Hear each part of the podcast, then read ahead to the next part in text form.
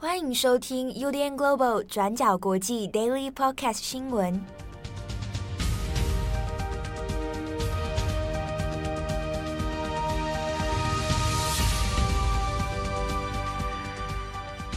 Hello，大家好，欢迎收听 UDN Global 转角国际 Daily Podcast 新闻。我是编辑七号，我是编辑木仪。今天是二零二二年八月二十五日，星期四。好，呃，在节目开始之前，我想问木一个问题。嗯，我们在录音室旁边那个乖乖是你吃的吗？当然不是啊，它有，它感觉有那个老鼠的齿痕呢。老鼠的齿痕啊，或是别人的齿痕？哇，恐怖了！好，我们今天先来讲一下今天的 Daily Podcast 新闻。最后，在这个乖乖的事情，我们等下再看看。好，今天八月二十五号，我们来更新一下。昨天我们有聊到这个乌克兰的独立纪念日。好，那当然先前就有在担忧。俄罗斯是不是会选在这一天哦？还是会做一些武力的攻击，作为一种威胁啊？压力的升高。那果然哦，的确是在二十四号当天呢，俄军还是用火箭炮来袭击了乌克兰东部的城镇。好，那这个火车站呢，哦，就有被这个火箭弹击中哦。那就有看到这个新闻场景里面呢，整个车厢啊，火车的车厢就有起火燃烧啊，也有爆炸。那目前已经知道至少有二十二人死亡，那其中有五个人呢，他是在车厢当中被烧死的。那另外还有五十人是受伤哦。那昨天当然这样的一个事情出现之后，嗯，它并不是一个非常密集的火炮攻击，但是它一样作为一种武力的骚扰，那也是一种俄罗斯不断的在向乌克兰哦施压哦，即便是在你这个独立纪念日这一天，我还是会做出一些攻击行为。那当然，泽伦斯基是有公开的谴责哦，哦，就是俄罗斯这样的行径，当然是不可能、不可以原谅，而且现在入侵的战争也还没有完全停止。那也就在独立纪念日这一天呢，英国首相 Boris Johnson 他又再一次的访问乌克兰了。那这是他第三次啊亲自跑到乌克兰里面造访基辅。啊，那这一次他的访问呢，当然也是一样哦，就有。宣告了英国要对乌克兰的援助，那其中就包括总价是五千四百万英镑的军事援助哦。那这个援助系统里面呢，就有包括了一些飞弹啊、啊无人侦察系统啊、啊或者其他的一些军事武器跟弹药等等。综合起来，我们看到北约国家还有包含美国，其实仍然呢在对乌克兰给予相当多的援助。好，那有关于乌克兰独立纪念日的一些细节报道，我们会在今天的转角国际网站上面，我们会出一个简单的资讯统整。那有兴趣的读者可以来参考。那另外呢，我们来看一个是美国先前在德州乌尔德的这个小学枪击案哦。那事发到现在已经三个月了。那目前最新的进度呢，是当地的警察局长阿雷东多，那现在确定哦，是把他要革职。主要的原因是在于说，在校园枪击案发生的第一时间，那警察单位并没有做出很好的回应，最终呢酿成这样的死伤悲剧哦。那最后是有十九名的小孩跟两名教师丧生。好，那现在案发也已经来到三个月哦，那是不是大家都有恢复到一般的过去的生活节奏呢？好，那其实并不是如此。在学校里面，那其实也还有很多的孩子，他现在是经历过这样事件之后，那很害怕再去学校，那现在可能也会有一些心理创伤，所以呢，当地的媒体也有讲哦，不少小孩其实现在是无法去上学的，那可能要在远端的方式，或者是呢，要透过学校的这个辅导老师，好，那对他在心理上面要做一些安抚。那在这个校园枪击案，还有包括这个美国其他。今年以来哦，很多的枪击案发生，那校园安全也变成大家很在意的一个重点哦。但是到底怎么样防范像这一次这个德州小学在枪击案的事情发生？那到底因应的措施是什么？就有很多众说纷纭的方法。那另外我们可以看到是美国的北卡罗来纳州，在这里呢有一个学校，因为差不多要准备新的学期要开学了。那新的学期的政策呢，是要强化学校的安全。那他强化的方式是在学校里面也开始准备枪支。那这间学校就准备了 AR 十五步枪，好，那锁在这个保险柜里面。那用这个方式说来吓阻可能会发生的校园枪击案，或者是说用这个 AR 十五步枪来阻止校园枪击案。但是这个做法哦，就引发了不少的争议。那校方自己是说呢，这些枪支还有弹药一定会妥善的保存，而且会有专业的保安人员哦来操作跟使用。但是相反的，也有很多专家哦是认为说，这个做法反而是适得其反啊。你在学校里面放了重武装在里面，AR 十五，这是很多这个之前枪击案都发生时候所使用的枪支。那放这在里面，难道不会有问题吗？啊，或者是难道你看到枪支在那里？你就觉得会很安全吗？会不会有引发其他的疑虑呢？好，那所以这个做法就有引发了正反不同的意见。那另一边呢，是美国的枪支安全支持基金组织，好，那他们有做了一个统计，就说呢，现在美国的小学里面哦，现在已经超过九成都有进行过关于应对枪手袭击的一个演练啊，演习啊。换句话说，就是小学里面现在开始会有多出一种演习的安全活动哈，就是大家演模拟说，万一今天真的有一个枪击手，一个枪手就进到校园里面了，那大家要怎么来应应哦？但是这一个演习到底有没有效果？它是不是有正面的帮助？同样也有正反不同的意见。那在二零二零年的时候呢，就有过这个相关的小学做了这样的演习，那就有一些研究报告出来哦，就说。反而啊，可能会对小孩子的心理造成一些负面影响。那当时就有一些家长哦，就对像对那个美联社哦，就有表达他们的意见，说他的小孩很小啊，准备要升这个小学一年级了。可是呢，碰上这一种演习活动，让他变得非常害怕啊。那反而花了一年多的时间哦，才来治疗，让他敢去上学。那也有人说。在这个演习过程当中，他分配的可能位置或角色不同，那有的是被关在这个厕所里面，结果反而以后再也不敢去上厕所了。哦，也有这样的情况发生。那甚至我们在看到一些演习的小小学里面，他们的照片，比如说也有小孩子他被分配到的角色是身上会沾着血躺在地上的被害者。好，那扮演被害者被枪击的被害者这件事情，对小孩子的心理到底是什么样的帮助？还是它造成了更多的其他创伤，这个也有很多的争议存在。所以呢，在美国，呃，现在各个小学里面到底要如何执行这一种呃因应枪手的演习？好，它变得有一点棘手。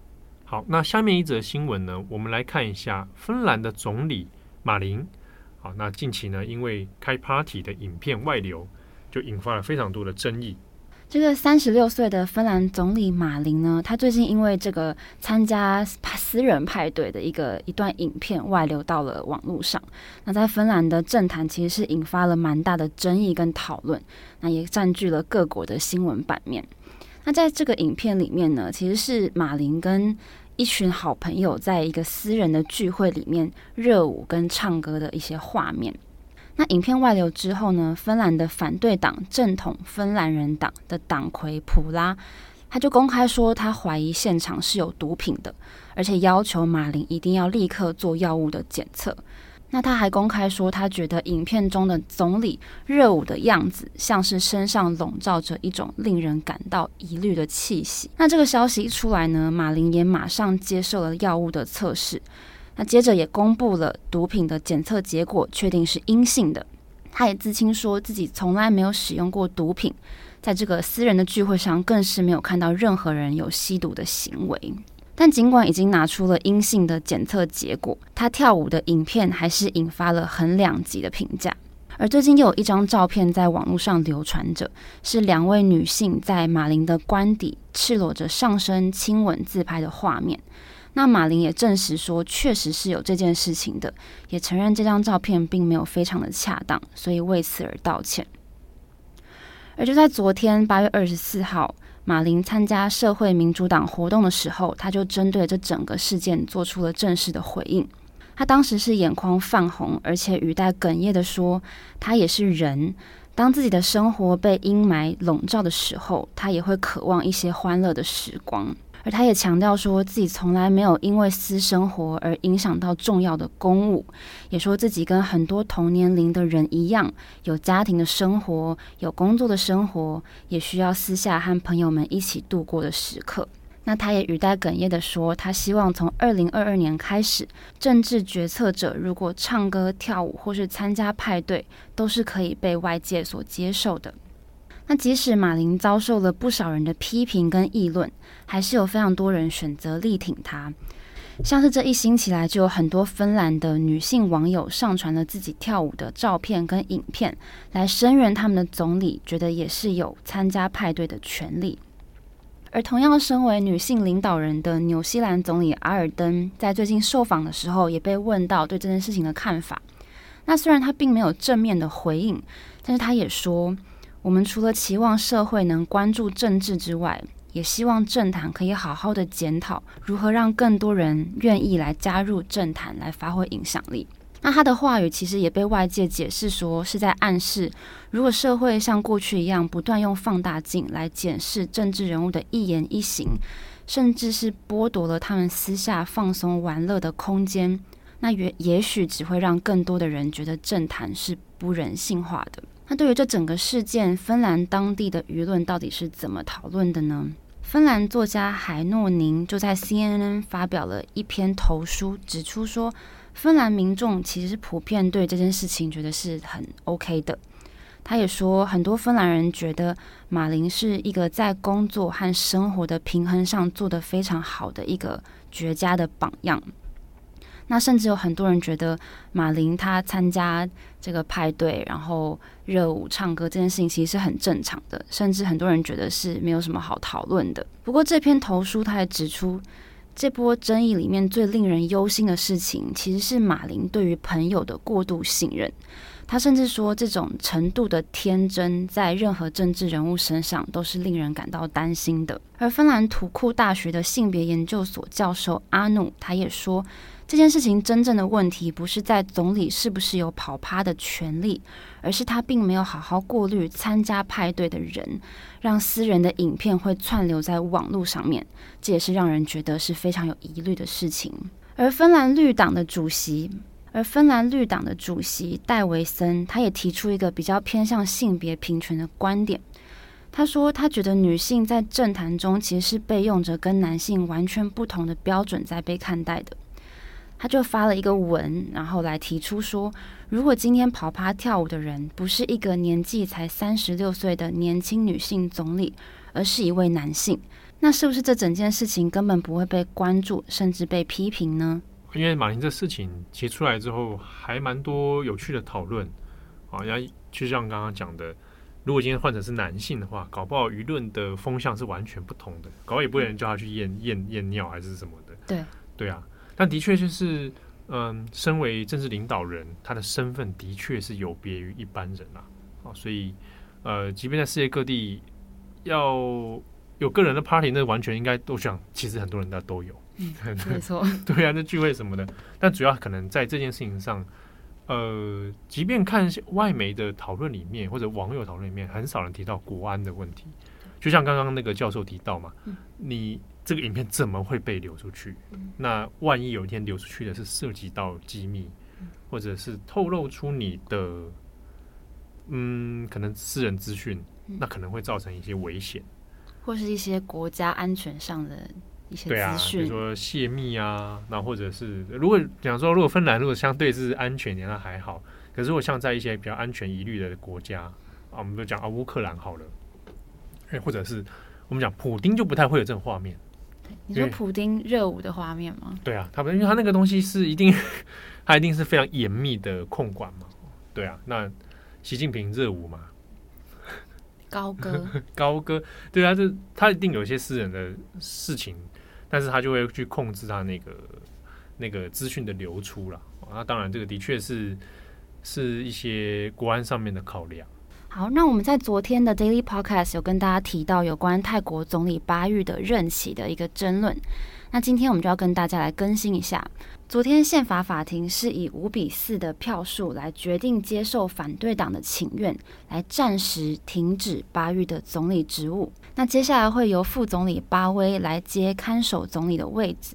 那目前也还不确定什么时候会有最终的裁决，但其实巴育是一直都有在兼任国防部长的。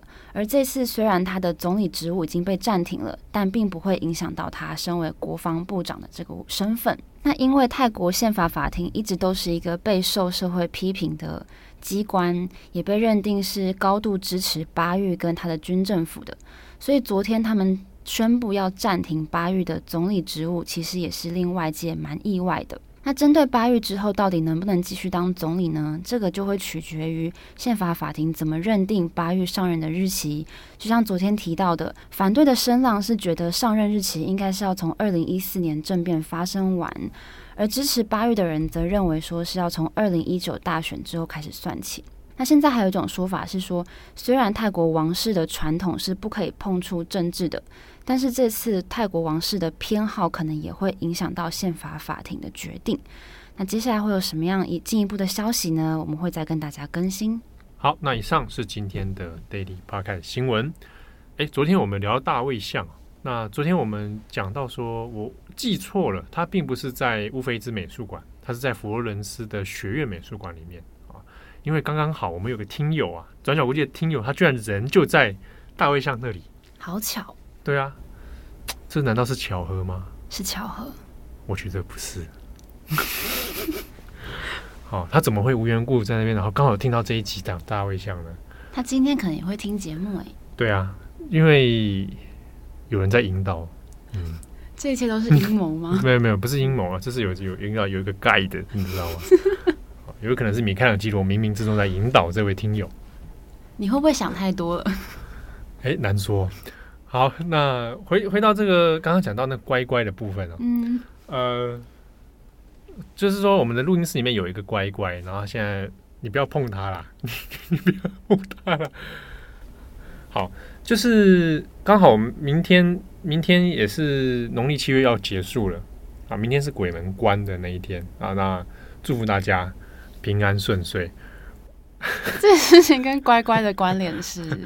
好，祝大家好，我是编辑七号，我是编辑木仪，我们下次见喽，拜拜，拜拜。